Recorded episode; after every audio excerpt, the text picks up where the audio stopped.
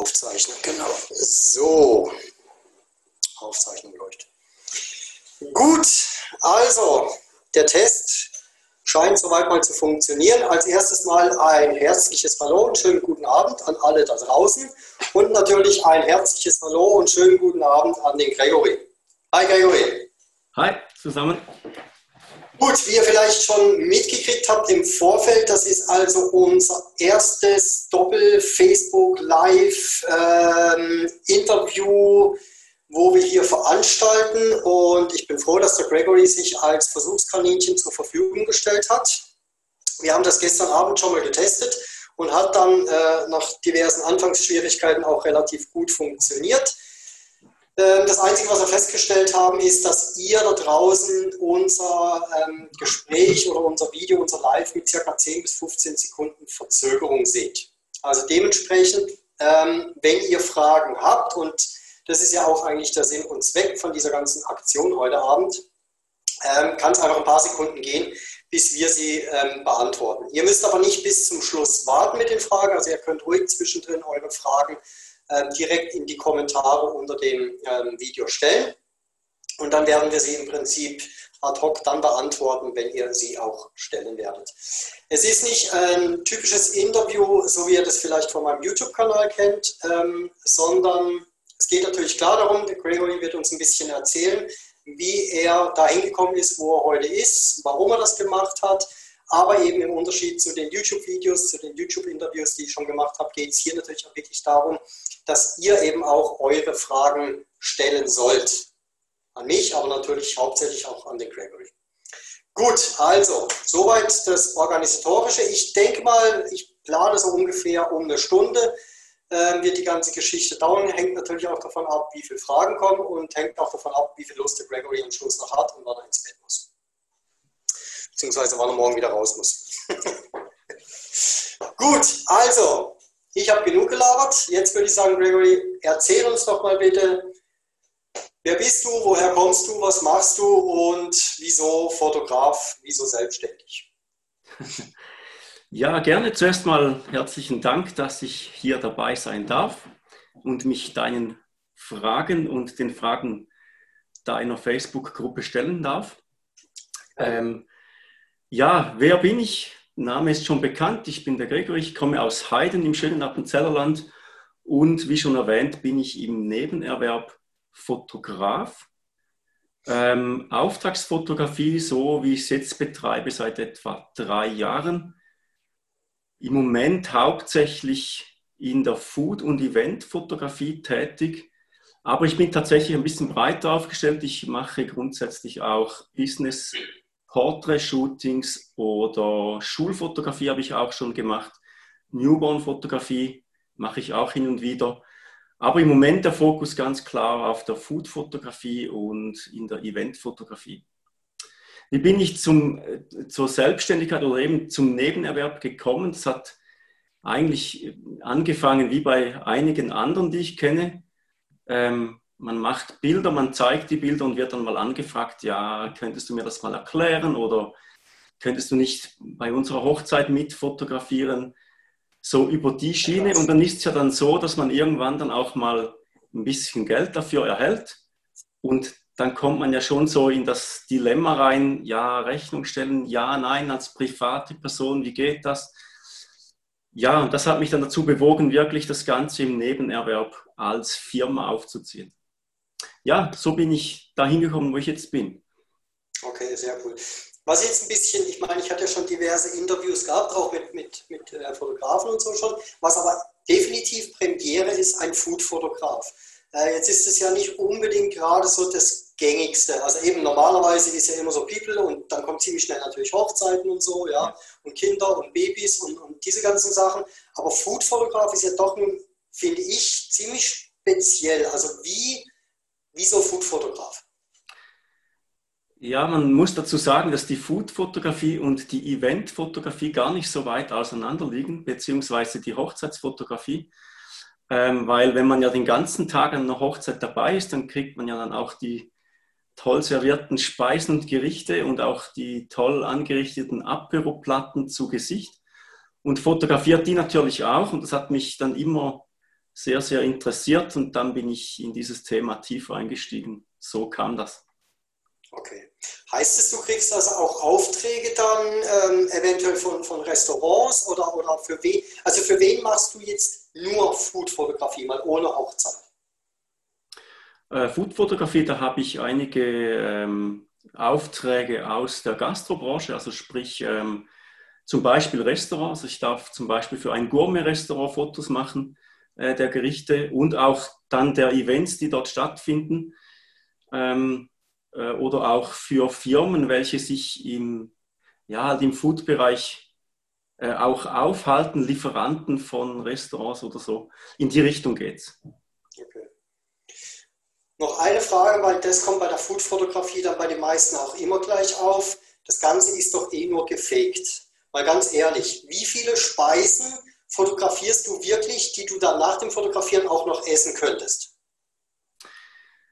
Ja, das ist tatsächlich, man muss ein bisschen unterscheiden. Fake, als Fake würde ich es nicht unbedingt bezeichnen, weil die Zutaten, die ich fotografieren darf, also vor allem jetzt in dem Gourmet-Restaurant, die sind alle echt. Da wird nicht mit äh, irgendwelchen Lachs oder so gearbeitet, wie man es auch schon gehört hat. Aber es ist schon so, dass zum Teil die Speisen noch roh sind ähm, weil sie einfach dann besser haltbar sind auf dem Bild, weil es gibt ja zum Beispiel, Speisen, die sich halt verfärben, wenn sie gekocht sind nach einer gewissen Zeit oxidieren die. Äh, da muss man ein bisschen schauen. Meistens ist es so, dass die Haupt, also die warmen Gerichte nicht direkt äh, essbar sind dann, aber die Dessert, die darf ich immer aufessen. Das ist cool. Okay. Das heißt somit, wie man ja das erkennt, so, dass man ja mit Haarspray und mit Kleber und mit was der Geier was alles arbeitet, damit es besser glänzt und damit es auch wirklich in Form bleibt. Also ganz so extrem machst du das dann nicht. Äh, nein, das mit Kleber und, und Haarspray so, das machen wir gar nicht. Das äh, ist eigentlich auch so ein bisschen außer Mode gekommen. Was natürlich zum Teil gibt, ist, dass man äh, Sachen auf dem Teller platzieren muss. Da gibt es dann so Hilfsmittel wie zum Beispiel Marzipan, was ja in dem Sinne auch ein bisschen wie Klebstoff oder klebrig ist, wo man dann äh, zum Beispiel etwas spazieren kann oder so. Aber grundsätzlich wird wirklich rein mit Speisen oder mit, mit essbaren ähm, Utensilien gearbeitet. Okay. Also bei mir zumindest. Ich weiß nicht, wie es andere machen, aber bei mir ist es so. Okay. Wie viel Photoshop ist bei deinen Arbeiten? Also bei der Foodfotografie meine ich jetzt speziell. Ja, ja, sag mal so, es ist jedes Bild nachbearbeitet, das kennst du selber auch. Also es geht kein Bild eigentlich direkt aus der Kamera raus. Ähm, Photoshop an sich kommt dann zum Einsatz, wenn man zum Beispiel ähm, Staub auf dem Teller hat oder wenn man eben, wie ich vorhin gesagt habe, mal bei einer Speise zu lange äh, warten muss oder zu lange gemacht hat beim Fotografieren. Dann kann es mal sein, dass man zum Beispiel ein, ein, ein angeschnittenes Fleisch, dass das ein bisschen aufgefrischt wird, solche Sachen, da kommt dann Photoshop schon zum Einsatz. Also ich könnte jetzt noch eine Stunde lang weiter. Ich glaube, wir machen mal noch ein separates Video nur über Foodfotografie, weil ich persönlich finde es mega spannend und finde es äh, auch mega interessant, weil es eben auch nicht so viel machen. Und, ähm, aber ich glaube, wir machen da mal noch mal ein separates Video, wirklich dann nur für die, für die Fotografen, Kollegen, Heute Abend soll es ja eigentlich mehr so um die Selbstständigkeit gehen. Ähm, aber wie gesagt, also ich finde das Thema mega interessant. Müssen wir, glaube ich, auf jeden Fall nochmal was machen. Okay. Ähm, bei vielen ist es ja so, dass wenn sie in die Selbstständigkeit gehen, ähm, dass sie ja irgendwo auch mal an dem Punkt stehen, dass sie sagen, okay, ist das überhaupt so das Richtige? Also ich sehe das jetzt bei mir, ich bin auch noch relativ viel am Ausprobieren. Also auf der einen Seite ist zwar die Faszination, für die Fotografie da. Und ich denke, das ist mal Grundvoraussetzung dafür, dass man sich überhaupt irgendwo selbstständig machen kann und auch will. Ja, also der Spaß muss natürlich da sein. Aber trotzdem gibt es natürlich auch einen Haufen Sachen immer am Rande oder die vielleicht mit der Zeit auf einmal auftauchen, wo man denkt, das wäre jetzt auch noch spannend, da könnte man jetzt auch noch was machen. Ähm, hast du die Phase auch schon gehabt oder gab es für dich eigentlich immer nur Fotografie? Also ist da auch nie was anderes in deinem selbstständigen Leben auf einmal aufgetaucht, wo du gesagt hast, hm, das wäre jetzt auch noch was? Ja, doch, das gab es schon. Das gibt es auch, auch jetzt zum Teil, weil ich halt einfach ganz grundsätzlich sehr neugieriger Mensch bin, der am liebsten alles gerne ausprobieren würde, was, was gerade so äh, links und rechts auch noch passiert. Mhm. Ähm, Aber ich habe dann schon versucht, auch den Fokus auf die Fotografie zu setzen, ähm, weil man ja zum einen sich auch bewusst dazu entschieden hat ähm, und zum anderen natürlich dann auch, äh, wie soll ich sagen, man, man rüstet sich aus, man, man richtet sich ein und ist dann eigentlich schon, schon dabei, sich dann wirklich darauf zu fokussieren. Und das habe ich dann auch so beibehalten. Aber natürlich, ich würde auch gerne Musik machen, ich würde gerne noch Videos machen oder einfach filmen. Also natürlich, das kommt immer wieder mal in, in den Hinterkopf. Aber im Moment liegt der Fokus ganz klar auf, dem, auf der Fotografie. Und wir haben es schon mal besprochen, auf Fotografie nahen anderen Themen. Mhm, mhm, mhm. Du hast jetzt gerade mal angesprochen, das Thema Video. Also auch nach, laut, nach neuesten Statistiken, ich habe jetzt die Zahlen nicht so im Kopf, aber ich glaube, was definitiv so ist, dass Video ja immer wichtiger wird. Also sowohl als, als äh, Werbemedium, aber natürlich wirklich halt auch im Privatbereich, dass die Leute eigentlich auch für sich privat immer mehr Video machen, aber auch im Marketing immer mehr. Also es gibt ja sogar so den Begriff des Videomarketings inzwischen. Ja. Ähm, du hast auch angeschnitten, machst du schon Videos oder ist momentan wirklich, dass du sagst, nee, ich mache im Moment noch in Anführungszeichen nur Fotos? Ja, ich mache Videos nicht auf Auftrag oder ganz selten. Was ich aber äh, oft mache, ich habe, ich habe bei der Eventfotografie ähm, Personen, Menschen kennengelernt, mit denen ich dann reisen durfte. Also ich durfte Reisen unternehmen und die fotografisch festhalten für Magazine oder Presseberichte oder so. Und dort ist es dann schon so, dass ich äh, Videosequenzen mit, mit äh, aufnehme während diesem Ausflug dann. Ja und diese dann so als, ähm, wie soll ich sagen, als Goodie dann noch zusammenschneide, mit Musik hinterlege und diese dann auch abgebe. Okay. Aber das kann sich natürlich niemals messen mit, mit jemandem, der das wirklich äh, professionell dann, dann macht. Also das würde ich mir jetzt nicht anmaßen, das zu vergleichen. Okay. Wobei auch da ist natürlich wieder die Frage, okay, ähm, wer will also was ist professionell und wer will diese typisch professionellen Bilder? Ich meine, heute gehen ja auch sehr viele Videos viral, die eben nicht in, einem teuren, in einer teuren Videoproduktion entstanden sind, sondern zum Teil wirklich einfach nur mit dem Handy gemacht und ein bisschen geschnitten, ein bisschen was eingeblendet. Ja. Also die Möglichkeiten sind ja heute, sage ich mal, schon, schon so weit fortgeschritten, nicht nur bei der Fotografie, sondern eben auch bei den Videos dass du eben kein irgendwie zigtausend teures äh, ähm, Studio mehr brauchst, ja. Und ich denke auch mit der Software, ich meine, gut, klar, bis man Premiere wirklich gut kann, da gehört schon ein bisschen was dazu. Aber ich sag mal, so kleinere Videoclips muss man ja heute jetzt auch nicht mehr unbedingt erst 15 Jahre, äh, sage ich mal, Mediendesign studiert haben. Ja. Also würdest du, wenn jetzt einer kommt und sagt, hey, wir haben hier ein kleines Unternehmen, ich will zum einen zwar Aufnahmen, aber ich hätte auch gern, dass du vielleicht die Innenräume mal ein bisschen so kurz durchfilmst oder mal wie ich am Schreibtisch als Chef sitze oder so. Würdest du so Aufträge auch annehmen oder würdest du wirklich sagen, nein, ich bin Fotograf und Videos gibt es Videografen dafür? Ja, es kommt ein bisschen darauf an. Grundsätzlich äh, traue ich mir das schon zu. Es ist aber schon so, dass ich auch äh, jemanden an der Hand habe, der das äh, wirklich ähm, tiefer kann, mhm. sich auch tiefer angeeignet hat, wie ich persönlich jetzt selber zum jetzigen Zeitpunkt. Mhm. Und da probiere ich dann immer so ein wenig abzuschätzen, ob es äh, macht es Sinn, wenn ich selber mache oder macht es Sinn, wenn ich dort jemanden quasi mit ins Boot nehme, mit beauftrage, der das dann durchführt. Ja, und ich denke, es kommt, also ich könnte mir vorstellen, es kommt natürlich auch noch darauf an, wenn das jetzt irgendwie äh, so eine kleine Firma ist oder vielleicht sogar eine Einzelperson, ja, die sich wahrscheinlich nicht unbedingt so eine 20, 25.000 Franken oder Euro äh, teure Videoproduktion leisten kann oder will und der natürlich sagt, komm, ich gebe dir einfach ein Tausender mehr, dafür machst du noch ein paar Clips. Ja, also es kommt halt auch immer wahrscheinlich darauf an, ähm, wie hoch das Budget nachher von den Kunden ist. Ne? Ja, wobei mich jetzt, also ich muss jetzt so sagen, dass das Budget soll ja jetzt aus meiner Sicht nicht darüber entscheiden, ob ich es mache oder nicht, sondern für mich ist es dort wichtig, äh, zu herauszufinden oder zu schauen, ähm, wozu wird es dann, dann, dann nachher gebraucht. Also wenn es jetzt, ich sage jetzt mal, wenn es jetzt Videoclips für soziale Medien sind, ähm, ich sage jetzt mal, wo so ein bisschen Storytelling äh, reingehört, wo es jetzt, wie du vorhin gesagt hast, nicht unbedingt das, das Hochglanzvideo dann sein muss, ja. ähm, dann mache ich das schon selber. Ähm, Wenn es aber wirklich so in die Richtung äh, Werbespot mit zwei, drei Kameras und Schnitten und alles geht, dann brauchst du ja sowieso jemanden, der da, der da mithilft oder, ja. oder ich helfe dann bei eben der anderen Person mit. Ähm, da, da, schaue ich nicht unbedingt aufs Budget, sondern wirklich, was, wohin soll es dann mit dem Video dann gehen. Mhm. Okay, ja, ich denke, das ist auf jeden Fall der richtige. Ich muss noch dazu sagen, ist natürlich dann auch immer in Absprache mit, mit dem Auftraggeber, mit der Person, die das haben möchte.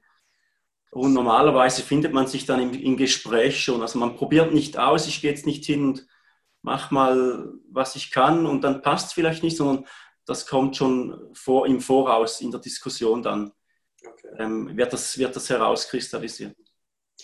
Sind wir jetzt gerade bei einem interessanten Thema. Wenn ich jetzt als Kunde komme und sage, ähm, hör zu, ich habe eine Pizzeria, ähm, ich bräuchte ein paar Fotos. Wie läuft bei dir so der Schritt von der Erstkontaktaufnahme? Also ich rufe dich jetzt an oder schreibe dir eine Mail. Wie ist jetzt der, der, der, Ablauf bei dir von der ersten Kontaktaufnahme bis im Prinzip nachher zum Abschluss des Auftrags? Wie läuft das bei dir ab? Also grundsätzlich versuche ich zuerst einmal, mich mit der Person oder mit, mit dem Unternehmen zu treffen, das, das mich angefragt hat. Äh, meistens ist es so, dass das bei, bei mir über die Webseite kommt oder direkt per Mail. Eher selten telefonisch. Mhm. Ähm, ja, weil ich halt, ja, du weißt ja, wie das ist, im Nebenerwerb bist du telefonisch halt nicht ganz so gut erreichbar, wie wenn du es hundertprozentig ausübst. Ähm, aber ich versuche auf jeden Fall immer mal zuerst ein Gespräch zu führen, in welche Richtung das dann gehen soll. Einfach um abzuschätzen, ähm, kann ich der Person oder dem Kunden, dem Unternehmen überhaupt das bieten, was gefordert ist. Das ist ganz wichtig, weil wenn du dann einen ganzen Auftrag geschultet hast und man merkt dann, dass die Zusammenarbeit nicht zu dem Ziel kommt, das man haben möchte, dann haben alle viel Zeit verschwendet. Und darum versuche ich das so gut, so gut wie möglich im Voraus ähm, abzuholen. Natürlich nicht nur bei Food-Fotografie, das mache ich bei Hochzeiten oder auch bei anderen Aufträgen genau gleich. Halt immer in verhältnismäßigem Aufwand, sagen wir mal so. Und wenn dann das passt, dann wird Termin festgelegt, dann wird der Auftrag fotografiert, nachbearbeitet. Die Bilder werden dann äh, elektronisch von mir übermittelt, beziehungsweise ich biete normalerweise einen Download an. Und dann gibt es nochmal ein kurzes Gespräch, ob das Resultat gepasst hat, ob man vielleicht noch äh, spezielle Nachbearbeitungen wünscht oder so. Im Sinne von ähm, so ein wenig Upsell, wenn man so will. Ja, und wenn der Kunde, wenn der Kunde dann zufrieden ist, dann wird dann die Rechnung versendet. Okay. Hast du auch schon mal Kunden abgelehnt? Ähm, ja, habe ich auch schon gemacht. Allerdings nicht, weil mir der Kunde nicht gepasst hätte, sondern jetzt eher, weil es vielleicht ein Auftrag war, wo ich sagen musste, ist für mich definitiv zu groß. Okay. Also kann ich selber so nicht umsetzen. Ähm, oder wenn es ein Auftrag ist in, in einem Gebiet, wo ich mich einfach definitiv nicht bewege. Dann habe ich zwei, drei, vier Adressen zur Hand. Da kann ich, dann kann ich, äh, wenn du mich jetzt anfragst und ich muss ablehnen, dann kann ich dir wenigstens zwei, drei Fotografen nennen, die das vielleicht machen. Ähm, kommt aber selten vor. Also ist, weil die, die Leute, die bei mir anrufen oder mich kontaktieren, die wissen ja ungefähr, wo, in welchem Bereich ich mich äh, betätige. Und dann normalerweise passt es dann auch. Ähm, jetzt hast du gerade gesagt, du reichst also Aufträge auch zum Teil weiter an andere Fotografen. Würdest du sagen, es ist trotz alledem ein recht, hart, ein recht harter Konkurrenzkampf unter den Fotografen da? Oder also ich jetzt einfach mal, wie gesagt, ich kenne mich in der, in der Food-Szene nicht so aus. Ich denke mal, da ist jetzt die Konkurrenz vielleicht nicht ganz so groß, weil es vielleicht auch nicht ganz so viel gibt wie jetzt Hochzeitsfotografen. Aber hast du, oder wie ist dein Empfinden, ist eine, ist eine Konkurrenz da oder ist wirklich so da, hey, ich schuster dir mal einen Auftrag zu und dafür kriege ich mal was von dir und wir helfen uns vielleicht auch mal mit Erfahrung und so aus. Wie ist, wie ist deine Erfahrung in der Richtung? Ja, es ist ein wenig schwierig zu sagen, weil im Nebenerwerb ähm, hast du ja eigentlich ziemlich schnell so, also hast du ziemlich schnell Aufträge, ähm, die dann eigentlich dein Zeitlimit ja dann auch erfüllen, mhm. Weil im Nebenerwerb bist du zeitlich einfach limitiert. Ja. Und da würde ich jetzt nicht sagen, dass ich mich einem äh, enormen Konkurrenzkampf aussetzen müsste. ähm, mache ich mir aber eigentlich auch gar keine Gedanken. Was ich, was ich einfach habe, ist ein, ich sage jetzt mal, ein Netzwerk an, an, an Fotografen oder Personen, die sich in diesem Bereich betätigen. Ähm, und da ist schon so, dass man sich eigentlich nicht konkurrenziert, sondern eher sich mal Aufträge zuspielt. Okay, okay, gut. Ja, also ich muss sagen, es äh, ist natürlich schon so, wie du sagst, wenn man das Ganze natürlich nur im Nebenerwerb macht, dann ist man natürlich für die Großen da draußen auch noch nicht so die Konkurrenz, ja, weil eben du machst es ja nur nebenbei, ähm, wobei ich denke, gerade in der, in der People oder in der Hochzeitsfotografie, ich glaube, da ist schon nochmal auch ein anderes Konkurrenzdenken da und ich denke, da geht es auch sehr viel um Preis nachher, ja.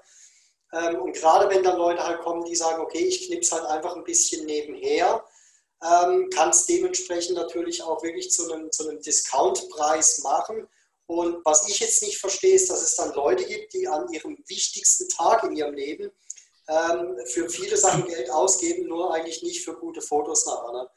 Bei der Food-Fotografie könnte ich mir jetzt vorstellen, hast du ja sowieso eigentlich nur wahrscheinlich mit Geschäftskunden zu tun und eher selten mit Privatkunden, oder? Ja, das stimmt. Das stimmt so, ja. Okay. Und da gibt es also ich denke mal, ähm, was müsste jetzt da passieren, dass du sagst, das ist zu groß? Ähm, ich gebe dir vielleicht ich gebe dir vielleicht ein Beispiel. Ich hatte eine Anfrage zur Offertabgabe für, für ähm, einen Tourismusverband. Mhm. Die wollten übers Jahr verteilt äh, circa 25 Anlässe fotografiert haben. Okay. Da habe ich zwar dann, ich habe zwar offeriert, dann aber schon wirklich mit dem, so mit dem Bauchgefühl, mh, hm, ja, wenn dann, die, wenn dann der Auftrag kommt, reicht dann meine Kapazität? Ähm, wie sieht es dann aus? Und ich habe mich dann da auch ähm, wirklich lange, ich habe mir lange überlegt, wie ich das machen soll, habe mich dann auch vor Offertabgabe mit dem zweiten Fotografen abgesprochen, so als Backup in diesem Sinne, äh, ein Backup versucht aufzubauen. Äh, es sind die Sachen, die ich dann einfach sagen muss, die sind dann für mich fast schon zu groß. Okay. Ein anderes Beispiel ist, dass ich jetzt, also vielleicht von der anderen Sicht ist eigentlich fast noch, äh, für mich fast noch interessant oder ist die größere Einschränkung. Ähm, ich wurde letztens eingeladen in eine Firma, die, wollten, die suchten einen zweiten Fotografen, ähm, um für Druckerzeugnisse äh, Bilder für ihre Kunden zu machen. Und da war es dann wirklich so, dass ich äh, halt wirklich am Anfang gesagt habe, ich bin ein Nebenerwerbfotograf, ich bin das am Aufbauen.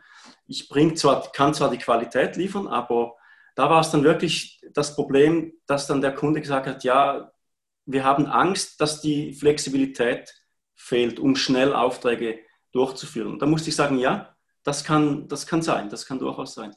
Und das passiert schon äh, aufgrund des Nebenerwerbs halt. Sind das dann so Momente, wo man denkt, okay, sollte ich jetzt nicht voll reinstarten oder ähm, soviel ich weiß, du machst das ja, glaube ich, 80, also du arbeitest noch 80 Prozent im Angestelltenverhältnis und 20 Prozent Fotografie. Ähm, hast du dir schon mal oder kam der Gedanke schon mal auf, okay, könnte ich oder sollte ich nicht mein Angestelltenverhältnis noch weiter zurückschrauben, um noch mehr fotografisch machen zu können. Gerade wenn man dann so Aufträge kriegt, die man eigentlich machen könnte, wenn man mehr Zeit hätte. Oder bist du da noch nicht so weit, dass du sagst, ja doch, wäre zu überlegen. Also, oder gibt es dieses Ziel bei dir oder sagst du, nee, das ist gut so und das soll vorläufig eigentlich auch so bleiben? Das Ziel besteht definitiv, also mich, mich noch mehr, ähm, prozentual mehr in die Fotografie einzubringen. Ähm, ist so eine Huhn-Ei-Frage wann macht es Sinn oder wann lohnt es sich, über, über diese Situation nachzudenken? Warte ich, bis ich ähm, aus meiner Sicht so viele Aufträge habe, dass ich mir das leisten kann? Oder muss ich zuerst den Schritt gehen, damit ich mehr leisten kann oder auch, ich sage jetzt mal, mehr Werbung machen oder mehr Marketing betreiben und so weiter? Ähm, und das Problem ist, dass ich ein Sicherheitsmensch bin also ich, ich habe Familie, ich habe, wir sind hier sesshaft in Heiden. Äh, da kommt so ein wenig Sicherheitsbedürfnis auf und ja, das ist so. Es, es ist so, ja, ist ein schwieriger, ein schwieriger nächster Schritt, aber den ich definitiv irgendwann gehen werden muss. Was würdest du jetzt mal prinzipiell mal unabhängig von, von, von der Fotografie, aber ich denke, da draußen gibt es ja viele Leute, die vielleicht auch schon ein paar Monate, Jahre in der, Selbstständ in der nebenberuflichen Selbstständigkeit sind. Ähm, was würdest du denn prinzipiell solchen Leuten raten? Wann, ich meine, den perfekten Zeitpunkt gibt es wahrscheinlich nie, ähm, aber was wären denn jetzt so Indizien, wo du zum Beispiel sagen würdest, okay, wenn das und das und das wäre, dann würde ich es wirklich mal wagen. Wie gesagt, eine Sicherheit gibt es nie, den richtigen Zeitpunkt gibt es nie, aber was würdest du jetzt jemandem da draußen empfehlen, was er zumindest mal haben, tun, können, wie auch immer sollte, um da wirklich zu sagen, okay, jetzt probieren wir das wirklich mal all in aus? Ja, ich glaube jetzt mal, die allgemeingültige Empfehlung möchte ich jetzt hier nicht unbedingt abgeben. Ich kann sagen, was meine, mein Eindruck ist. Mhm. Für mich ist so, ich versuche eigentlich zwei Sachen. Zum einen würde ich jetzt einen nächsten Schritt gehen, zum Beispiel jetzt Reduktion auf 60 Prozent, 40 Prozent Fotografie, dann, wenn ich so viele Auftrag, Aufträge habe oder vielleicht noch äh, in, einem, in einer anderen Sparte Aufträge generieren könnte, Anführungsschlusszeichen passives Einkommen oder ich sage jetzt mal teilautomatisiertes Einkommen, ähm, einfach, dass es reicht, ähm, um die zusätzlichen 20 Prozent jetzt in, in diesem Beispiel abzudecken. Das ist das eine. Und ähm, das andere, jetzt für mich wichtiger ist, dass man sich auf die Suche macht nach äh, Kooperationen anstelle von Einzelaufträgen. Im Sinne von äh, Auftraggeber suchen, ich weiß, es ist nicht einfach, aber Auftraggeber suchen, die in einer gewissen Regelmäßigkeit Aufträge bringen. Oder ich sage jetzt mal so, die Wahrscheinlichkeit eher hoch ist, dass, wenn ich meine Qualität abliefere, auch Nachfolgeaufträge kommen. Das, das ist für mich so das Wichtigste. Die Einzelaufträge sind auch cool. Ich arbeite sehr gern auch wirklich, eben Hoch, Hochzeiten ist ja meistens ein Einzelauftrag, der dann ja unter Umständen vielleicht mal einen Folgeauftrag bringt, vielleicht ein Newborn-Shooting oder mal äh, sonst einen festen Anlass oder so. Aber es sind jetzt nicht die klassischen immer wiederkehrenden äh, Kunden. Aber gerade so im, im, in der Food-Fotografie ist halt schon so, wenn du, wenn du bei einem Restaurant gute Arbeit ablieferst, also gerade jetzt im Gourmet-Bereich, da werden halt die Menüs auch regelmäßig getauscht und dann kommst du vielleicht wieder zum Zug und das ist natürlich, das ist dann top, oder? Das ist dann das, was du suchst. Jetzt hast du gerade noch ein anderes cooles Thema noch angeschnitten und zwar mit dem passiven Einkommen. Ähm, ich denke ja, wer ein bisschen dieses Jahr auch in der Fotografie-Szene unterwegs war oder das zumindest auch ähm, verfolgt hat, der hat halt leider auch feststellen dürfen, dass viele wirklich äh, ums Überleben kämpfen, gerade ich sage jetzt mal der People-Fotografie, weil das geht halt noch nicht online. Vielleicht schaffen wir es irgendwann mal, dass die Technik soweit ist, aber momentan geht es halt nicht. Und wenn jemand natürlich sein komplettes Business darauf aufgebaut hat, äh, da gab es natürlich sehr viele, die wirklich zu kämpfen hatten, beziehungsweise immer noch zu haben oder wirklich aufgeben mussten. Mhm. Ähm, du, wie auch ich, wir sind natürlich in der glücklichen Lage eben, dass wir das ja bisher nur nebenberuflich machen. Was wäre jetzt dein Ding, wo du sagst, okay, da suche ich mir eben noch mein zweites Standbein aufzubauen? Was eben unabhängig ähm, von Menschen ist oder beziehungsweise was ich, Menschen brauchen wir immer als Kunden, aber was ich zumindest online aufbauen könnte, dass wenn es wirklich jetzt heißt, okay, jetzt haben wir wieder einen Lockdown oder es kommt eine ähnliche Situation in der Zukunft, dass ich nicht davon abhängig bin, auf den persönlichen Kontakt zu anderen Menschen. Was wäre so dein Ding, wo du sagst, da würde ich mir online, oder vielleicht bist du schon dran oder spielst mit dem Gedanken, online dir was aufzubauen als zweites Standbein? Ja, wenn man von, von Online-Angeboten spricht als Fotograf, da kommt man ja ziemlich schnell auch zu den, zum Kursangebot. Dort ist es halt einfach so, dass, das aus meiner Sicht relativ schwierig ist, da, ich sage jetzt mal, dahin zu kommen, dass man damit wirklich Geld verdienen kann. Weil heute gibt es praktisch alles, was zum Thema Fotografie äh, an Wissen da ist, gibt es nahezu kostenlos auf YouTube oder zu sehr, sehr günstigen Preisen hochqualitative ähm, Fotografiekurse in, in, in, jedem, in jedem Metier, glaube ich. Ja. Ähm, Wobei auch da Foodfotografie hast du, glaube ich, noch gute Karten, weil ich glaube, da gibt es noch nicht so viele gute Videokurse. Ja, genau, das wäre dann so ein Nischenprodukt und da wollte ich eigentlich äh, gerade hin. Ähm, wenn Online-Kurs, dann sollte es aus meiner Sicht ein Nischenprodukt sein. Also nicht etwas, was es schon überall kostenlos gibt, weil das musst du sonst zu so günstigen Preisen anbieten. Genau. Ähm, und die Frage ist dann, ob du wirklich, oder du kannst es schon teuer anbieten, aber dann musst du auch den Mehrwert liefern, im Sinn von äh, Kombination zwischen, ähm, wie soll ich sagen, zwischen Theorie und wirklich Doing oder vielleicht unterstützt mit so Sachen wie äh, Online-Support oder Zoom-Calls. Halt die Sachen, die man kennt, die man ja jetzt auch in, in, dem Lockdown, in der Lockdown-Phase gesehen hat. Äh, solche Sachen machen durchaus Sinn und da, da ist sicher auch so, dass man sich ähm, jetzt mal ganz abgesehen vom Einkommen natürlich auch ein bisschen ähm, so einen Namen machen kann damit. Aber Nischenprodukt, ja, da wäre sicher, wäre sicher so ein Thema. Plus eben die ganzen Mitgliederbereiche, die ja auch, ähm, was auch sehr interessant ist, wo man sich als, als Anbietender natürlich auch in eine Verpflichtung begibt, ähm, um regelmäßig wieder äh, tolle Sachen anzubieten. Das wäre das eine. Und das andere ist, ich jetzt bei mir nicht unbedingt ein Online-Business ähm, im Sinne von Shop oder Mitgliederbereich, sondern was ich äh, während der Lockdown-Phase vermehrt auch angefragt worden bin, sind äh, Homepages gestalten. Weil man genau in so einer Phase äh, zum Beispiel ja merkt, oh, meine Homepage, da, da, könnte ich jetzt mal was machen. Die möchte ich eigentlich schon seit zwei, drei Jahren mal neu machen. Und da habe ich schon, da habe ich schon äh, einiges an Aufträgen noch erhalten. Ähm, gerade jetzt Restaurant zum Beispiel, die hatten ja auch Lockdown, die waren über, Monat, über Wochen geschlossen. Äh, da konnte ich mit einem Restaurant zusammen einen Webshop aufbauen. Ein, für, äh, ein Webshop für Online-Essensbestellung. Das war, das war für mich ein toller Auftrag. Ähm, und für das Restaurant hat dann rund 50.000, 60.000 Franken Umsatz, äh, konnten die generieren durch diesen Online-Shop. Und das, das macht jetzt ganz unabhängig davon, ja, was das dann schlussendlich eingebracht hat, macht das schon ein wenig stolz, dass man da dabei sein durfte. Ähm, solche Sachen könnte ich mir schon durchaus vorstellen, habe ich ganz am Anfang erwähnt, das sind die Fotografie, die Fotografie Dienstleistungen. Eben solche Sachen oder Bildbearbeitung, halt, ja, die Geschichten.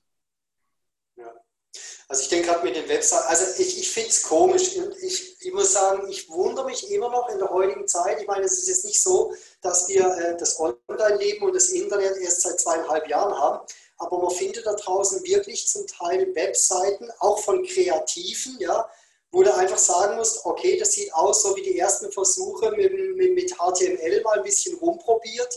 Ähm, wo ich denke, also heutzutage ja, wo du jetzt wirklich kein Informatiker oder Webdesigner sein musst, wo eigentlich jeder relativ schnell, relativ gute Webseiten eigentlich hinbekommt, ist für mich äh, ist ein absolutes Rätsel, dass es da draußen immer noch so Sachen gibt.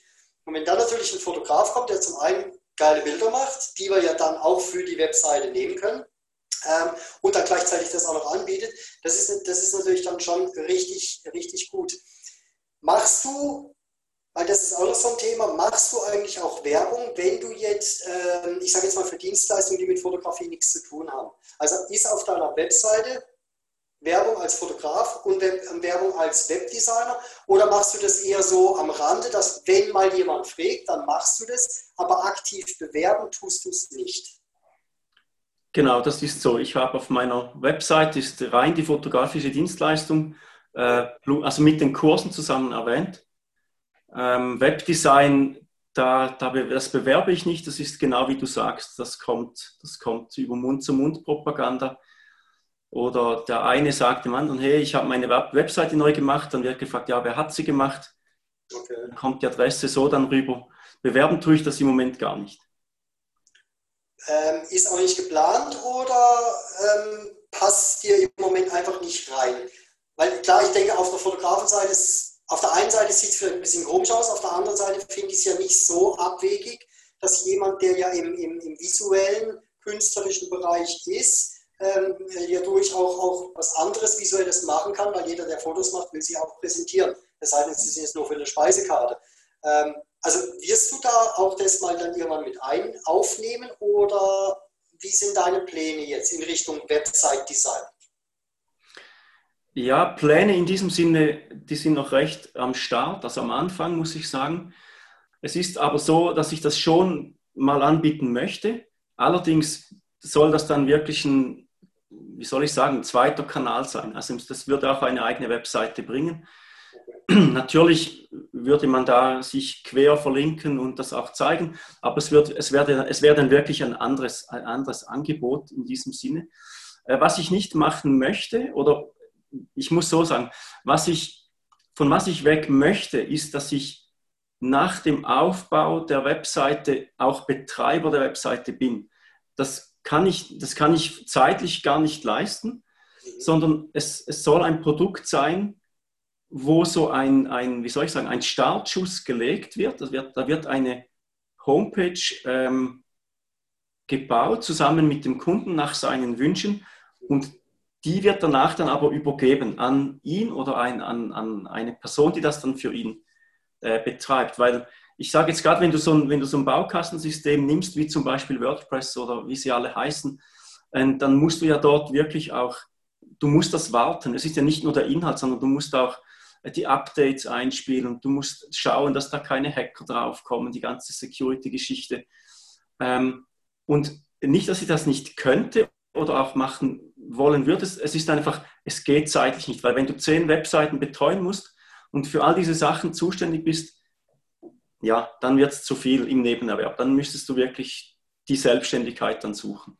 Und da sind wir wieder bei dem Thema von vorhin. Wenn ich du so sagen, genau. Dass du das machen kannst, warum nicht, oder?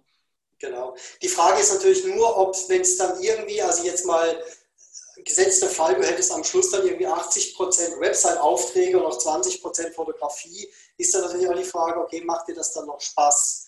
Oder merkst du, oh doch, Website macht mir so eigentlich so langsam fast mehr Spaß wie die Fotografie. Also wird das eine eigentlich runtergefahren, mit dem ich mal angefangen habe. Und was anderes, was so als kleines Beiwerk entstanden ist, wird immer größer. Ja? Ähm, aber ich denke, ja, da muss man natürlich dann auch gucken, was macht einem schlussendlich dann auf Dauer auch mehr Spaß. Ne? Genau, genau. Okay. Jetzt noch ein ganz wichtiges Thema, ähm, womit ich mich jetzt auch schon seit längerem befasse. Deshalb ist bei mir jetzt auch in den Postings in letzter Zeit eher ein bisschen weniger fotografisch ein bisschen mehr anderweitig, nämlich zum einen das Marketing. Ich meine, wenn man noch keine große Firma ist, kein großes Unternehmen ist oder entsprechend natürlich auch schon den wahnsinnigen Umsatz macht, wird man sich am Anfang sicherlich auch noch keine eigene Werbe- oder Marketingabteilung ähm, leisten können. Wie viel Zeit würdest du schätzen, investierst du für, Werbe, für Marketingmaßnahmen, jetzt mal alles in allem, also angefangen von deiner Webseite, von Social Media, von eventuell Videos machen, prozentual ungefähr. Was würdest du sagen, Fotografie, Marketing? Was macht das bei dir aus? Ah, du streust Salz in die Wunden, glaubst du? ah, das ist so ein Thema. Das ist so ein Thema. Das ist so ein Thema. Ich würde jetzt, wenn ich es äh, prozentual sagen, ist extrem schwierig, glaube ich, weil es ist auch nicht immer gleich, es ist von Woche zu Woche verschieden. Mal hast du wieder mehr zu tun mit deiner Website, wenn du vielleicht die Kurse anpassen musst. Äh, mal hast du dort weniger, dann bewegst du dich vielleicht mal in der Facebook-Werbung oder so. Was soll ich sagen? Ich würde sagen, vielleicht 5%, aber das ist natürlich extrem wenig. Das ist Weil ziemlich. Also 5%, 5 10% vielleicht so. Und okay. das Problem ist halt, wenn du da mal drin bist, dann geht's. Dann kannst du eine Werbeanzeige schalten, das ist relativ schnell gemacht. Ähm, aber halt bis du drin bist, bis du all die, all die Dinge kennst. Wir hatten es, glaube ich, kürzlich mal diskutiert. Äh, das ganze E-Mail-Marketing, das ist bei mir noch so, leider, leider, leider noch so kein Thema, weil ich einfach noch keine Zeit hatte, um mich da richtig, richtig reinzudenken. Das ist genau so ein Thema, wo ich sagen würde, das wäre sicher eines der ersten Themen, wo ich wirklich mal mit jemandem zusammenarbeiten würde. Ja. Der, mir das, der mir das entweder mal zeigt oder das sogar für mich dann machen würde. Ja, also da meine persönliche Erfahrung ist, zum einen, es geht dann natürlich auch wieder um das, wie viel Spaß macht es einem. Also wenn ich natürlich sage, okay, ich muss dieses scheiß E-Mail-Marketing halt machen, weil es einfach wichtig ist, aber ich habe eigentlich überhaupt keinen Bock drauf, würde lieber Shootings machen ja, oder Bilder bearbeiten, Composings machen, dann ist es natürlich extrem schwer. Was bei mir eher das Problem ist, dass ich das, das ganze Marketing äh, halt extrem interessant finde, die ganzen Tools, die, da, die es da gibt, auch extrem interessant finde ähm, sodass ich im Moment eigentlich eher sage, ich habe gar nicht so unbedingt Lust auf äh, Bilder bearbeiten und Composings machen und so. Ähm, ich, ich, beschäftige mich im Moment eigentlich lieber mit solchen Marketing-Tools. Ähm, auf der anderen Seite, klar, das Einarbeiten ist das eine, aber gerade wenn wir jetzt nachher vom Content-Marketing sprechen, da ist es natürlich nicht damit getan zu sagen, okay, ich kenne mich jetzt einmal aus, wie so ein, so ein, so ein, so ein Sales Funnel aufgebaut wird, ja, oder wie ich ein bisschen da meine Leads generiere, sondern ich muss natürlich permanent, muss ich natürlich Content produzieren, ich muss permanent Content liefern, egal ob das jetzt über, ja. über Video, über Text oder ob ich einen Podcast habe, aber das ist natürlich nie zu Ende, ja, das ist natürlich eine, eine permanente Sache und wie gesagt, wenn du natürlich keine Marketingabteilung hast, die das für dich macht, dann kommt das für dich auch noch alles dazu, was du halt, wo du extrem viel Zeit investieren musst. Und ähm, ich meine, das sagt man ja nicht umsonst. Die Kontinuität ist natürlich auch wichtig. Also es bringt auch nichts, wenn ich jetzt mal zehn Videos produziere, zehn Videos auf meinen YouTube-Kanal hochlade und die nächsten vier Wochen mache ich wieder nichts. Also das ist so das Problem, was ich im Moment habe, ja, dass ich einfach extrem viel Zeit permanent dafür einplanen muss, wenn ich das halt machen will. Ja. Und ähm, das ist die Frage bei dir, macht es dir Spaß oder ist es wirklich so ein notwendiges Übel, weil du halt weißt, okay, es gehört nochmal dazu. Nein, das würde, mir, das würde mir sehr Spaß machen. Also jedes Mal, wenn ich mich mit den Themen auseinandersetze, dann, dann freue ich mich eigentlich auf diese Arbeit und auch, auch etwas zu machen. Ähm, die Schwierigkeit ist halt genau das, was du sagst. Oder du musst, also es gibt ja, für mich gibt es ja den Unterschied. Entweder du machst das Ganze über Content Marketing oder du machst es über bezahlte Werbung. Und wenn du im Content Marketing drin bist, dann, wie du sagst, dann musst du, du musst so, du musst so präsent sein und du musst dich eben nicht über deine, oder das ist meine Ansicht zumindest, du solltest dich nicht über deine Dienstleistung präsentieren, sondern über dich als Person oder zumindest zu einem Teil. Ähm, soll das Persönliche auch im Hintergrund stehen. Und da kommt es halt dann wirklich, ähm, da kommst du an den Punkt, glaube ich, wo du das so routiniert ähm, machen solltest oder machen sollen, machen können musst, dass du einfach, egal wo du bist und egal ähm, wie viel Zeit du gerade hast, das Handy hervorholen kannst, ein cooles Video machen, äh, das dann noch kurz zusammenschneiden zu einem Werbepost oder zu einem Video, ähm, zu einem Inhaltsvideo, zu einem, ich sage jetzt mal, zu einem Videotipp oder sowas. Ähm, da musst du wirklich aus meiner Sicht halt dann die Routine aufbauen. Das braucht sicher Zeit. Du musst es lernen für dich selber, das zu können. Du musst es äh, toolmäßig auf die Reihe kriegen, das umzusetzen. Ähm, du musst deine Kanäle kennen, deine Zielgruppen kennen. Das ist, das ist etwas, was für mich im Moment einfach zeitlich das Limit wirklich noch sprengt. Und wie gesagt, Salz in meine Wunden. Ich weiß, ich sollte das wirklich tun und ich sollte mich da reinhängen. Ähm, aber es ist wirklich, es ist schwierig, weil äh, wie du, wie du ja, du hast vorhin so schön gesagt, 80, 20, das ist ja dann auch nicht ganz so, du weißt das ja selber auch, es ist ja dann vielleicht 80, 40 oder sogar 80, 50. Und ja, es ist toll, wenn es läuft, dass du Arbeit hast, dass du wirklich auch mal am Sonntag halt dich hinsetzen musst. Aber es laugt schlussendlich dann auch aus. Und wenn dann noch das Thema, die Themen dazukommen, dann ja, kann es schon mal sein, dass es zeitlich einfach nicht mehr aufgeht.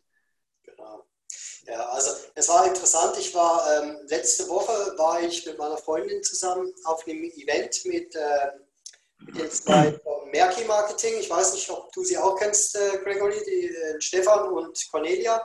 Mhm. Ähm, das sind auch so zwei Social, die haben eine Social Media Agentur hier in der Schweiz. Und bei denen ist es wirklich so, dass die wirklich, egal wo sie sind, ob das jetzt ein, ein offizieller Event ist, ob sie irgendwo essen gehen oder einkaufen gehen, aber es ist wirklich, das Handy ist immer präsent. Ja. Es werden mal kurze Fotos gemacht, ein kurzer Text dazu geschrieben, ja. Oder es wird, wie du sagst, ein kurzes Video gemacht, ja. Das, das ist aber fast schon wie, ich möchte jetzt mal sagen, wie, wie, wie Atmen oder für andere wie Rauchen, ja. Das, das wird einfach schnell so nebenbei gemacht, ja. Da muss man sich nicht sagen, oh Scheiße, ich muss noch, ey, ich muss jetzt noch ein Video machen, sondern das genau. so in, in, Fleisch und Blut übergegangen. Genau. Ähm, gut, da muss ich halt auch wieder sagen, die machen nur, also nur, soll es nicht abwertend klingen, aber die sind halt Spezialisten für Social Media Marketing. Das heißt, ja, die müssen nicht nebenbei noch fotografieren und, und, und Bildbearbeitung machen, sondern das ist denen halt ihr Job. Ja? Und aber für jeden anderen, der muss aber Marketing machen, weil ich würde mal sagen, es gibt heute kein Business mehr, die auf komplett alle Marketingmaßnahmen verzichten können. Und ich denke, spätestens seit den letzten fünf Monaten wissen eben auch sehr viele, dass gerade die Online-Marketing-Branche sehr wichtig ist, selbst für Businessunternehmen, die eigentlich komplett offline, jetzt wie zum Beispiel eine Pizzeria oder so unterwegs sind. Ja? Aber selbst die müssen sich mit Themen wie Online-Marketing in der heutigen Zeit einfach beschäftigen. Ja? Und dann kostet es natürlich Zeit oder Geld, wenn man halt jemanden findet, der es macht. Ja, genau, genau. Ja, es muss, ja, es muss ja schlussendlich dann auch insofern ein wenig messbar sein, dass du auch weißt, wenn ich das aufwende, jetzt zeitlich oder finanziell, ähm, musst du ja ungefähr auch abschätzen können, was, was hat es denn schlussendlich gebracht? Bin ich auf dem richtigen Weg? Ja. Oder schieße ich hier an, meinen, an meinem Publikum, an meiner Zielgruppe vorbei? Oder, und das ist halt schon etwas, dass sich dann, das lässt sich, also natürlich lässt sich das bis zu einem gewissen Maß lernen, ähm, aber gerade auch Personen, die, die sich mit dem Thema auseinandergesetzt haben, die ich auch schon, mit denen ich auch schon gesprochen habe, die sagen auch, es ist halt wirklich auch viel Ausprobieren dabei. Und wenn es dann gerade mal nicht so funktioniert, dann muss man was ändern. Dann musst du auch wieder, auch wieder schauen, was, was, was kann ich anders machen. Und das ist wirklich, darum habe ich es am Anfang gesagt, das ist etwas, was ich, was ich vermutlich jetzt eher, ja, auswärts geben hundertprozentig nicht, aber es mir sicher mal von einem Profi zeigen lassen würde. Das würde ich mir jetzt nicht alles selber über Online-Kurse oder so ähm, reinziehen. Sehr schön, jetzt sind wir nämlich gerade beim nächsten Punkt. Wie siehst du das mit der Fortbildung, wenn du dich jetzt selbstständig machst? Also es gibt ja wirklich Leute, die schwören halt echt auf diese Online-Kurse, die lesen tausende von Büchern jede Woche. Ja. Ähm, wie hast du, also wie hast du dir die Fotografie, ich denke mal auch über Videos und Bücher, aber heutzutage, wie bildest du dich heute fort? Ähm, nicht nur in der Fotografie, sondern auch in anderen Bereichen. Was ist für dich persönlich das, wo du sagst, da erreiche ich in der kürzesten Zeit den größten Benefit? Puh, ähm, wenn es jetzt rein thematisch ist, also wenn ich jetzt mir, ich sage jetzt in der Food-Fotografie zum Beispiel einen speziellen Bereich aneignen möchte, dann bin ich für mich jetzt der Meinung, dass bezahlte Online-Kurse mich am schnellsten weiterbringen, ähm, weil einfach dort, also man, man kann sich das aussuchen, was man, was man sucht ähm, aussuchen, was man, was man möchte und kriegt dann, weil es halt auch etwas kostet, äh, wirklich hohe Qualität zurück. Das ist das eine. Zum anderen beschäftige ich, also befinde ich mich regelmäßig auch in YouTube, hole mir dort Inputs oder, oder auch mal, äh, wie soll ich sagen, auch mal ähm, Inspiration. Und was ich schon auch noch mache, ist das Ganze dann mit, mit, äh, mit, dem, mit dem Buch zu unterlegen. Also ich habe jetzt gerade zum Beispiel, ich weiß nicht, ob der, der Begriff Dark Food Fotografie oder Moody Food Fotografie etwas sagt.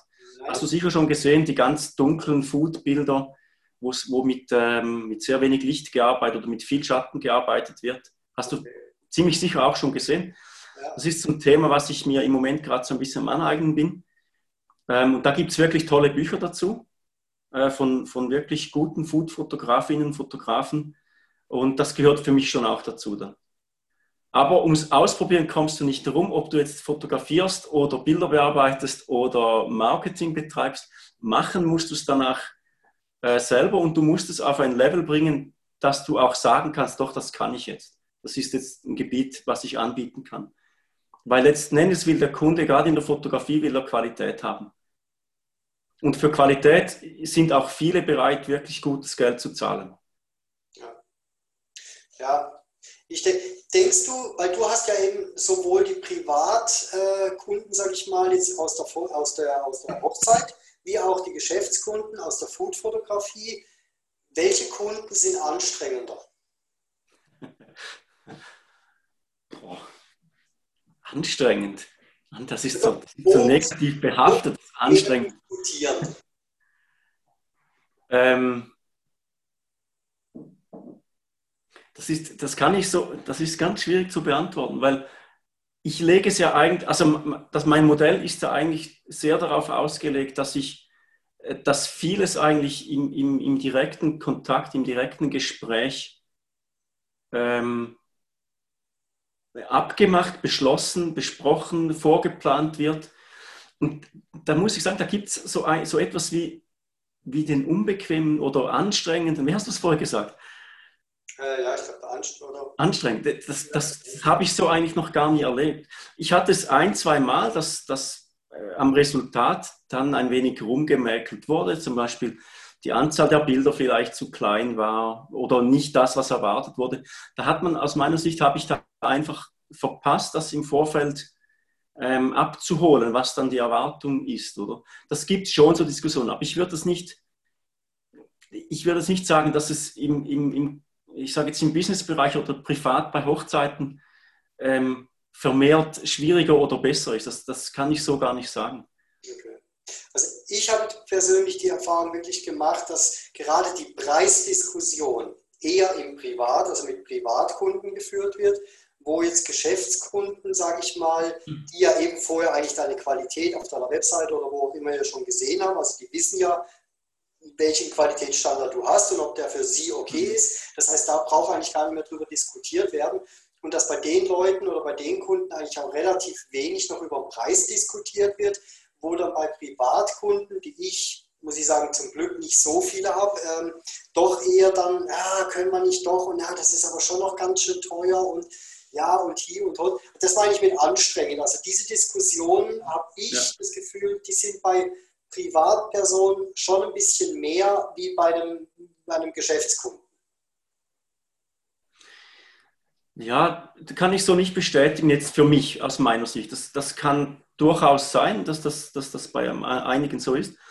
Ähm, dadurch, dass ich das halt beim Vorgespräch, ich sage jetzt mal bei einer Hochzeit als Beispiel, dadurch, dass im Vorgespräch, wo ich mir wirklich äh, auch richtig Zeit nehme dafür, auch, also das ist auch unverbindlich, auch kostenlos, ähm, kommt die Preisdiskussion eigentlich gar nicht so auf, weil die, die ich sage jetzt das Brautpaar, das bei mir dann im Studio sitzt und mit mir das bespricht, weiß eigentlich, ähm, was es bekommt und ich sage dort auch ganz offen, was das kostet. Und ich würde jetzt nicht sagen, dass meine Preise zu tief sind oder zu, oder, oder zu hoch sind. Ich, wenn ich mich wenn ich mich dann vergleiche mit, mit Fotografen rundum, dann bin ich ungefähr im gleichen, im gleichen Preissegment drin, würde ich sagen. Aber die Diskussion kommt so irgendwie nicht auf. Okay. Was ich schon hatte, jetzt, ich sage jetzt mal dann im, im Businessbereich, wenn du dann beim zehnten Mal bei einem Kunden fotografieren darfst, dann kommt dann schon mal die Frage, ja, wie sieht's, können wir im Stunden- oder im Tagesansatz mal vielleicht was diskutieren? Und das gibt es bei mir auch ganz selten. Und da bin ich dann eher auf der Schiene, dass ich sage, Nein, eigentlich nicht, aber wir können ja vielleicht mit den Bildern noch zusätzlich was machen oder eben mal ein Video nachschieben oder, oder ich sage jetzt mal auf der Facebook, äh, auf, der, auf, der, auf der Homepage halt vielleicht mal noch was schalten. So Sachen schon im Sinne von Bonus. Ja. Aber so jetzt die extreme Preisdiskussion, die führe ich, muss ich eigentlich gar nie führen. Okay. Jetzt heißt natürlich nicht, ja, wenn du die nicht führen musst, bist du zu günstig. Das kann sein, aber Vielleicht hast du bisher auch einfach Glück gehabt von den, äh, von den Kunden, dass du halt noch äh, bisher nur tolle Kunden hattest. Ja, und es ist halt schon so, eben Nebenerwerb, oder? Da hast du gar nicht die Menge an Kunden. Also das ist, da bin ich jetzt vielleicht auch gar nicht die, die Referenz, um, um diese Frage äh, richtig zu beantworten, weil ich halt einfach, ich sage jetzt nicht hunderte von Kunden habe, sondern wirklich eine, eine Auswahl an Kunden, wo ich oft zusammenarbeiten darf und kann. Und da hatte ich wirklich, wie du sagst, bis jetzt Glück gehabt. Jetzt zum Schluss hätte ich gern noch, würde ich noch ein Thema, ähm, was für mhm. mich extrem viel mit Selbstständigkeit, mit Businessaufbau und so weiter zu tun hat, was für viele da draußen vielleicht in erster Linie nicht so viel damit zu tun hat, ähm, aber das Thema Persönlichkeitsentwicklung. Ich persönlich vertrete ja die Meinung, dass ähm, im Prinzip du ein Business nur aufbauen kannst, nur zum Erfolg führen kannst, wenn du selber dich auch, ich sage jetzt mal, ähm, weiterentwickelst, wenn du selber besser wirst, wenn du selber größer wirst. Ja. Genau. Ähm, Was würdest du sagen, seitdem du jetzt mit dieser Selbstständigkeit angefangen hast, in welchem Bereich hast du dich persönlich am meisten weiterentwickelt? Nicht fachlich, sondern wirklich persönlich. Mhm. Äh, mal ganz grundsätzlich vertrete ich hier so ein wenig die Ansicht, wenn du dich ähm, beruflich selbstständig oder teilselbstständig machen willst, musst du dich auch persönlich selbstständiger machen. Ähm, meine zwei Schwerpunkte waren hier ganz klar die, also meine, meine eigene Persönlichkeit im Sinne von, ähm, äh, wie soll ich sagen, von, von meiner eigenen Zeiteinteilung im Sinne von Wichtiges, Wichtiges vor Dringendem oder eben keine, nur wichtige Sachen haben, keine dringenden Sachen. Solche Themen halt. Ähm, auch ein wenig äh, Angstbewältigung oder Nervositätsbewältigung im Sinne von, ähm, wenn du einen Auftrag annimmst, wo du dir noch nicht so hundertprozentig sicher bist, wie das rauskommt, dann bin ich immer so ein wenig so der Nervöse oder der Ängstliche. Ähm, ich mache mir dann auch Tage vorher schon Gedanken. Und das war auch so ein Thema, wo ich mich ein bisschen ähm, schlau gemacht habe, wie man damit umgehen kann. Und das, das Zweite dann ist wirklich so, wie, wie, verhalte ich mich gegenüber anderen Menschen oder wie wirke ich gegenüber anderen Menschen im Sinne von, ähm, was kann ich bei einem Gespräch, wie ich vorher schon erwähnt habe, was kann ich da äh, von meiner Seite her verbessern, dass es eben für den Kunden dann oder für die Person, die mir gegenüber sitzt, auch einen Mehrwert äh, bietet im Sinne von, der Vertrauen, des Vertrauensaufbaus mir gegenüber. Das sind so die Themen. Jetzt denke ich mir gerade, ich meine, du hast Familie, du hast einen äh, regulären Job und du hast einen Nebenjob. Ja? Das sind ja, ja doch, ich sage mal, drei große Sachen, die man irgendwie auch gut alle unter einen Hut bringen muss, ähm, mhm. wo man natürlich sich auch gut organisieren muss. Ähm, inwiefern hast du da jetzt Unterstützung denn auch von außen, von der Familie oder vielleicht auch vom Kollegenkreis, vielleicht auch von der Arbeit her, keine Ahnung, ob die das toll finden oder wie auch immer. Ähm, wie wichtig ist aber, wie wichtig ist dir die Unterstützung von anderen und inwiefern kriegst du die? Und ich denke mal, es gibt wahrscheinlich auch Gegenwind bei dir. Wie bist du da oder wie gehst du auch heute noch mit, mit solchen Sachen um? Ähm, zum Thema Unterstützung. Für mich ist die Familie der, die Unterstützung der Familie ist das Allerwichtigste. Wenn du die Familie nicht äh, im Boot hast, dann musst du dir überlegen, ob es wirklich Sinn macht. Ähm, also du musst, du musst eigentlich die Menschen um dich, also die wirklich sehr nahe um dich herum sind, du musst die mit in dein Boot nehmen. Du musst ihnen erklären, warum möchte ich das tun? Warum bedeutet mir das so viel? Und, und ähm, natürlich auch, wie kann ich es denn auch wieder zurückgeben, dass ich ähm, das, was ich möchte, auch machen darf. Das ist ganz wichtig, weil wenn das nicht stimmt, dann hast du, dann hast du dauernd, dauernd die Diskussionen oder sogar mal Streit. Ja. Ähm, und das, das, das ist es nicht wert schlussendlich, weil die, für mich persönlich steht Familie über alles. Also das heißt, ich höre da auch sehr genau zu äh, meiner Frau, meinen Kindern, wenn sie mal sagen, ich bin zu wenig bei ihnen, zu wenig nahe bei ihnen das sind für mich Zeichen, da muss man dann, da muss man dann wirklich auch drauf hören und mal etwas machen, äh, mal die richtigen Schräubchen wieder einstellen. Ähm, wenn man ein bisschen weiter in, den, in den Kollegen- oder Bekanntenkreis reingeht, ähm, dann habe ich äh, praktisch nur, nur guten Zuspruch, gutes Echo.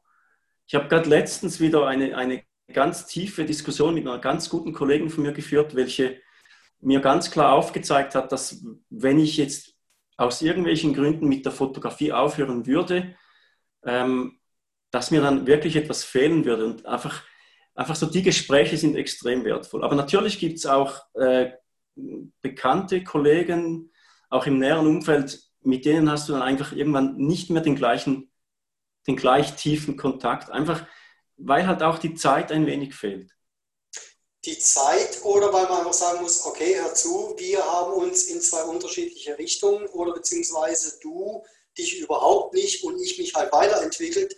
Also hat es, glaube ich, keinen großen Wert mehr, ähm, weil ich, ich sage jetzt mal ganz böse, meine Zeit, meine Lebenszeit ist beschränkt und ich muss mir einfach überlegen, mit wem oder mit was ich nachher meine Lebenszeit abgebe und ob das nicht verschwendete Lebenszeit ist, mich mit manchen Menschen abzugeben, die einfach nicht mehr zu mir passen. Klingt jetzt mega hart, klingt vielleicht ein bisschen arrogant, aber im Endeffekt ist es ja so. Ja. Also hast du dich auch schon von Menschen trennen müssen, dürfen, wie auch immer? Ja, es ist also nicht so hart, wie du vorher gesagt hast, das nicht. Ähm, ich, ich, ich muss jetzt so sagen, es, es, gibt so, es gibt so die Menschen um mich herum, die, ähm, die wirklich auch auf dem, auf dem, ich sage jetzt mal in der Persönlichkeit auf dem Level sind, ähm, wo sie mit solchen, mit solchen Sachen auch äh, schlau umgehen. Also im Sinne von, da gibt es Gespräche, da gibt es äh, guten Zuspruch. Und natürlich gibt es auch die Menschen, die, bei denen das jetzt vielleicht nicht, nicht ganz, oder es ist jetzt böse, wenn ich sage, das Level, es geht nicht mal um das, es geht um, dass man einfach vermutlich auch vorher, vorher schon, ich sage jetzt mal, nicht die tiefe Beziehung oder freundschaftliche Bindung hatte, ähm, die, die halt dann für so etwas nötig ist. Es ist aber nicht so, dass ich jetzt den anrufe und sage, sorry, ich will jetzt mit dir nichts mehr zu tun haben, das, das nicht. Aber es ist dann vielleicht schon mal so, dass ich halt dann, ich sage jetzt mal, einen Kundentermin oder einen Termin zum Fotografieren einem Anlass bei dieser Person vorziehe. Das gibt's. Aber auch da, es ist nicht, da ist nicht irgendwie ein bewusster Entscheid dahinter. Das ist halt einfach so, ja, ich entscheide mich für die Fotografie, weil ich mir das halt einfach, weil das mein Fokus jetzt im Moment gerade ist, oder? Aber was, was mir aufgefallen ist, ist, dass die Zeit, die dir fehlt, die du mit Menschen jetzt vielleicht nicht mehr so intensiv verbringen kannst, ähm, das führt dazu, dass die Zeit, wenn du dann Zeit hast mit diesen Menschen, dass die wertvoller ist. Das, das habe ich ganz stark bemerkt und das, das macht dann wieder Freude. Also was ich halt gemerkt habe, ist, ähm, dass dadurch, dass man sich auch von gewissen Menschen trennt, die, ich sage jetzt, ja, jetzt bin ich wieder böse, für die halt einfach wirklich, die eigentlich nur von Wochenende zu Wochenende leben, für die es eigentlich nur Sachen gibt wie, äh, keine Ahnung, ähm, das nächste Formel 1 Rennen, saufen, Party machen. Das sind so Leute, wo ich einfach sagen muss, okay, da, mit denen kann ich nichts anfangen. Und eben das ist das, was ich meinte, da ist mir meine Lebenszeit zu schade. Und die Lebenszeit, die ich aber dann einspare oder die ich dann wieder zur Verfügung habe, da lernt man ja Leute kennen, neue Leute kennen, wo man merkt, jawohl, das ist das, was mich auch selber irgendwie auf ein neues Level bringt oder wo man zumindest einfach eine Frequenz hat, ja, wo man auch viel besser auskommt. Weil mit vielen Leuten kann ich eben nicht, ich sage jetzt mal, über irgendwelche Marketing-Sachen sprechen oder über irgendwelche fotografischen Sachen, weil für die gibt es einfach nur Party machen und, und ja, ich möchte es jetzt nicht weiter aus, ausweiten. Ja, ja. Da sucht man sich natürlich dann irgendwo auch die Leute, wo es heißt, okay, cool, der interessiert sich für Fotografie oder interessiert sich für Marketing, er interessiert sich für Persönlichkeitsentwicklung. Also ich denke, wir sind ja beides keine Fachidioten, die sich jetzt nur über Fotografie unterhalten können, sondern es gibt ja einen Haufen andere Sachen. Aber ich entscheide mich ja. ganz bewusst auch gegen gewisse Themen, die es für mich einfach nicht mehr wert sind, damit meine Zeit zu verschwenden. ja. Das ist, du, du hast jetzt am Schluss hast du schön gesagt, du entscheidest dich für, für das Thema.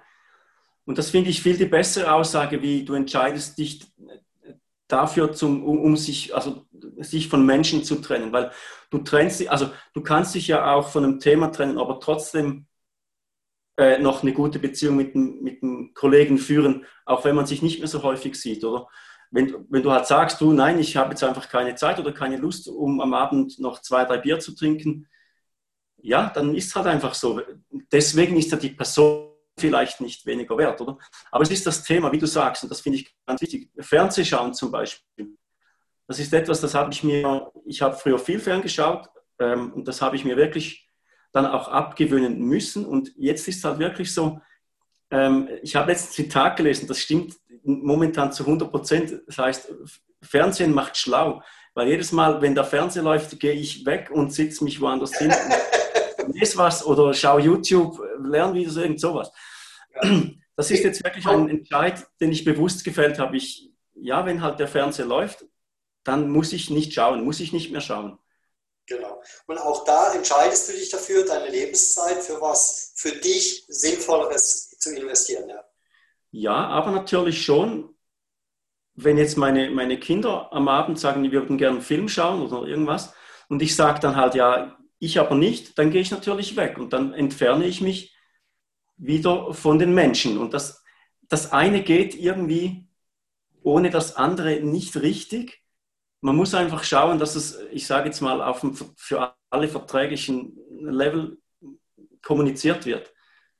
Und da ist natürlich extrem wichtig, was für Menschen das sind. Also ich bin halt der Typ, wo sagen muss, okay, ich habe kein Problem, mich auch somit von gewissen Menschen zu entfernen, die mir einfach auch nicht wichtig sind, sage ich ganz ehrlich.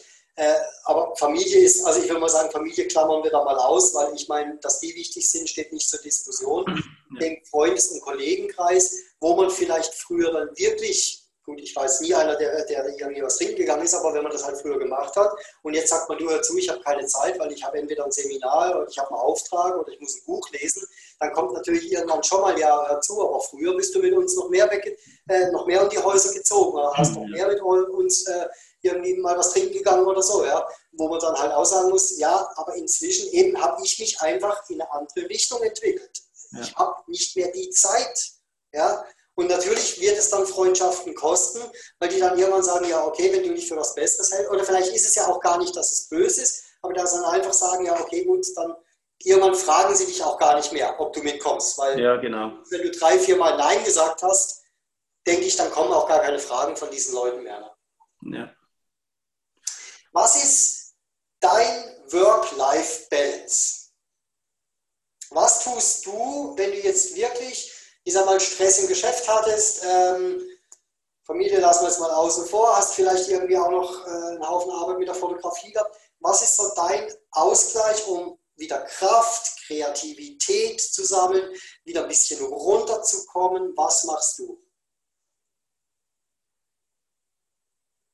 Ähm, also ja, zum, um den Stress abzubauen, ähm, brauche ich, brauch ich äh, Ruhe und Natur. Okay. Also ich muss da wirklich die Sachen zur Seite legen und, und äh, irgendwas einfach komplett anderes machen. Mhm. Ähm, halt mit der Familie vorwiegend, das ist, das ist immer da, also das ist immer das Schöne, da, da macht es so und dann bist du woanders. Ähm, ich habe es auch auf, äh, auf der Facebook-Seite von dir mal beschrieben, Sport ist immer das Thema bei mir Sport im Sinne von abschalten, aber natürlich auch im Sinne von neue Kreativität tanken oder neue Energie holen. Ja, das sind so die Dinge. Und was ich auch sehr viel mache, ist einfach für mich lesen, aber dann nicht Lerninhalte, sondern Geschichten. Okay. okay. Zum Abschluss noch eine Frage. Wenn jetzt heute jemand zu dir kommt und sagt, du, Fotografie interessiert mich, ähm, könnte ich mir auch vorstellen, mich da selbstständig zu machen. Mal ganz ehrlich, was würdest du dieser Person raten? Geh zum Christian. Dankeschön, wieso? Nein, was würde ich der Person raten? Ähm, ja, such dir einen Mentor. Also such dir jemanden, der dich bei dem Weg begleiten kann. Ähm, ich hatte selber auch so eine Person, das ist unglaublich wertvoll. Einfach wenn du jemanden hast, der das schon erlebt oder durchgemacht hat, was du auch erreichen möchtest. Ähm, und das Zweite ist wirklich, sich damit auseinanderzusetzen, wie bringe ich das zeitlich, ähm, wie bringe ich das in mein, in mein Leben rein. Also wirklich hinsitzen, planen, planen, planen, damit es wirklich auch für die, damit wirklich auch für die Dinge Zeit bleibt, die man einfach nur gerne macht, sage ich mal. Weil man hört ja immer, ja, mach dich mit deinem Hobby selbstständig, dann brauchst du nie mehr zu arbeiten. Ja, das kann sein. Aber meistens ist es ja eben dann nicht nur das, sondern du hast ja dann auch viel Arbeit rundherum, was dir dann nicht deinem Hobby entspricht. Ähm, darum sage ich einfach wirklich planen und schauen, dass es auch genügend Zeit für sich selber bleibt. Aber das Thema Fotografie allgemein sagst du, jawohl, das sehe ich nach wie vor noch so, weil eben, wenn wir jetzt gerade die letzten Monate ein bisschen sehen, ähm, oder eigentlich auch schon vorher, wenn man das Thema nimmt, okay, mit der heutigen Technik muss ich da noch einen teuren Fotograf engagieren. Das ist ja, ich denke auch da wieder im Businessbereich ist da das Verständnis eher dafür da, was der Vorteil ist, dass man halt einen Fotograf nimmt und nicht irgendwie äh, Tante Frieda aus der Nachbarschaft, die auch irgendwie mit, mit, der, mit der, Kamera umgehen kann. Ähm, aber würdest du sagen, doch auch, in der Foto oder auch die Fotografie als Business hat noch Zukunft? Auch da kann man sich durchaus noch selbstständig machen.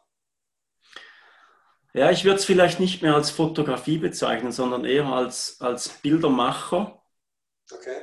Oder als, wie soll ich sagen, Multimedia, irgendetwas in diesem Bereich.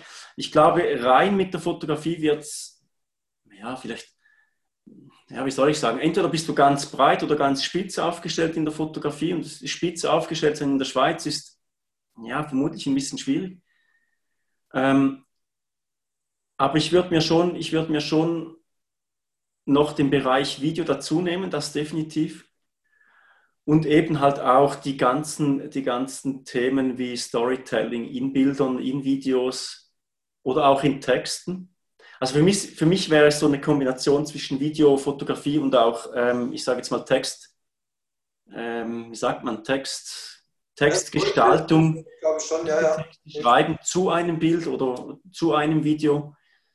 Ähm, ich glaube, dann, dann geht das schon. Dann geht das schon. Das heißt, wenn das jetzt heute einer kommt und sagt, nee, ich will aber nur fotografieren. Ich habe keine Lust auf Video und ich will da auch nichts schreiben, ich will einfach nur fotografieren. Was ist jetzt die Frage, ob ich das, ob ich das äh, raten würde? Was würdest du so jemandem sagen? Hör zu, nee, eben du solltest vielleicht zumindest die Videografie noch mit dazu nehmen oder Ah, okay, ja. Ähm, also wenn jemand kommt und sagt, ich will nur fotografieren, ja. dann wäre mein Rat, dann musst du in eine Nische kommen, wo noch nicht viele drin sind und dort zu den Besten gehören. Dann kannst du problemlos von der Fotografie leben. Aber das ist schwierig. Das ist wirklich, also das ist eine große Aufgabe. Weil eben, also kommt, es kommt natürlich auch darauf an, wenn, wenn du bereit bist, um die Welt zu reisen und, und überall Bilder zu machen, sieht es vielleicht wieder ein bisschen, ein bisschen anders aus. Wenn jemand von vornherein sagen kann, ich mache das, mach das zu 100 Prozent, sieht es vielleicht auch wieder, ist so, ist so ein bisschen schwierig jetzt zu sagen. Aber ich glaube, rein wenn jetzt jemand kommt, ich mache das 100 Prozent, ich will aber nur fotografieren, dann müsste es in die Richtung gehen, glaube ich. Gregory, abschließend, deine drei Ziele, deine drei großen Projekte, ich sage jetzt mal für die nächsten ein, zwei Jahre, die du ja auf jeden Fall, die du auf jeden Fall erreichen wirst, willst, die, die ganz oben stehen bei dir. Was sind das? So zum Abschluss. Meine drei großen Ziele. Ja. Ähm, Muss es nicht umsatzmäßig sein, sondern vielleicht auch persönlich. Ja. Vielleicht hast du auch persönlich ein ganz großes Ziel. Ja, ich tue mich mit den großen Zielen, bin ich immer ein bisschen vorsichtig, tue mich ja auch ein wenig schwer. Äh, für mich ganz klar, ähm, ich möchte für meine Familie weiterhin da sein, egal in welche Richtung das bei mir geht. Meine Kinder sollen nicht in meine Fußstapfen treten, sondern sie sollen mich überholen. Sie sollen neben mir hergehen und mich überholen. Das ist so ein großes Ziel, was ich habe, in welchem Thema das dann auch immer ist. Ähm, jetzt rein aufs Business bezogen, natürlich möchte ich meine fotografische Selbstständigkeit erweitern. Also ich möchte da wirklich auf, ein, auf, ein, auf eine Aufteilung kommen, die mir, die mir behagt. Das tut es im Moment noch nicht.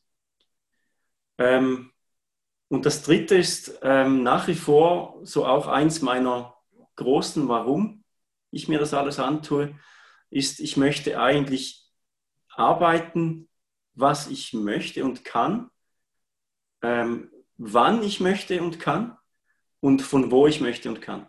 Das ist so, das ist so eins meiner Haupt, meiner ganz großen Ziele, dass ich dahin möchte, ähm, weil das einfach ja schon lange ist schon lange ein Wunsch von mir. Sehr gut. Also zumindest bei dem letzten Wert da sind wir zu 200 Prozent auf der gleichen Schiene, weil ich sage auch, mein großes Ziel ist eigentlich auch ähm, orts- und Zeit, zeitunabhängig arbeiten und leben zu können. Ähm, und auch da muss ich sagen, okay, ich weiß, muss ganz ehrlich sagen, ich weiß im Moment noch nicht einmal, mit welchem Business das sein wird. Ich weiß, wo momentan meine Leidenschaft ist, aber ob das schlussendlich nachher wirklich Fotografie, Video, Marketing, was auch immer ist, ist fast für mich ein bisschen zweitrangig, sondern das erste ist wirklich auch wie bei dir das ortsunabhängige und das zeitunabhängige Arbeiten. Das ist eigentlich auch mein ganz, ganz großes Warum. Cool. Also, jetzt haben wir über eine Stunde, glaube ich. Ich finde es, ich fand es also, mega cool. Vielen Dank für die, für die interessanten Einblicke bei dir und sicherlich auch für die, für die Haufen Learnings, die wir jetzt haben. Ähm, nochmal zum Anfang, ich würde also auf jeden Fall sagen, wir machen nochmal ein zweites Interview mal zusammen, wo es da wirklich nur um die, um die Food-Fotografie geht, speziell für die Fotografie-Kollegen vielleicht auch, ähm, die sich mal in dem Bereich ein bisschen reinarbeiten wollen. Ich denke, da hast du einiges zu sagen. Ähm, für alle die, die jetzt nachträglich vielleicht doch noch Fragen haben, also Gregory ist ja auf Facebook, ähm, du machst einfach nachher unten in dem Kommentar auf Facebook nochmal dein, deine Seite am besten rein, verlinkst du da. Okay, gerne, ja. Ähm, vielleicht auch deine, deine Webadresse, je nachdem würde ich reinmachen und ja, dass man dich einfach da direkt auch nochmal kontaktieren kann über Facebook oder wie auch immer.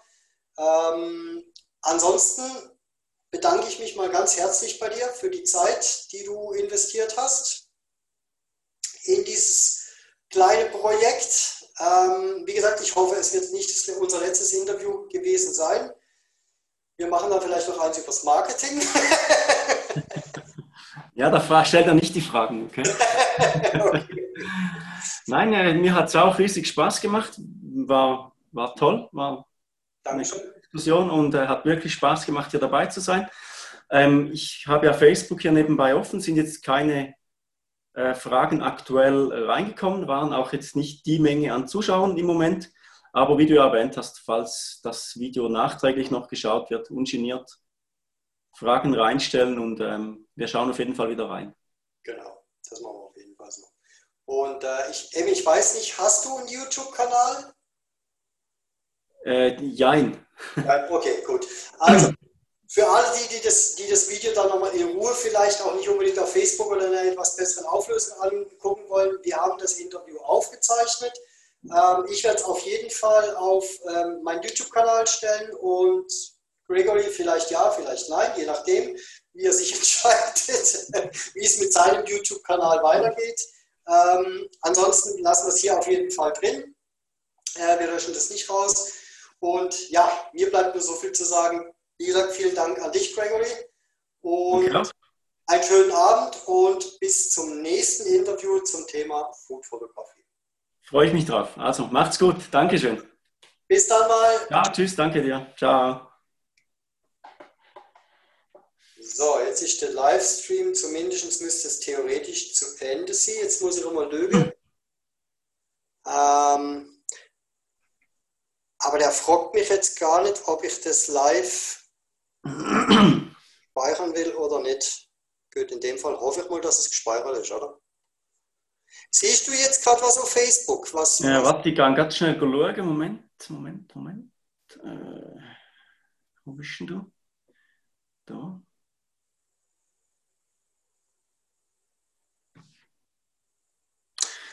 Im Moment noch nicht.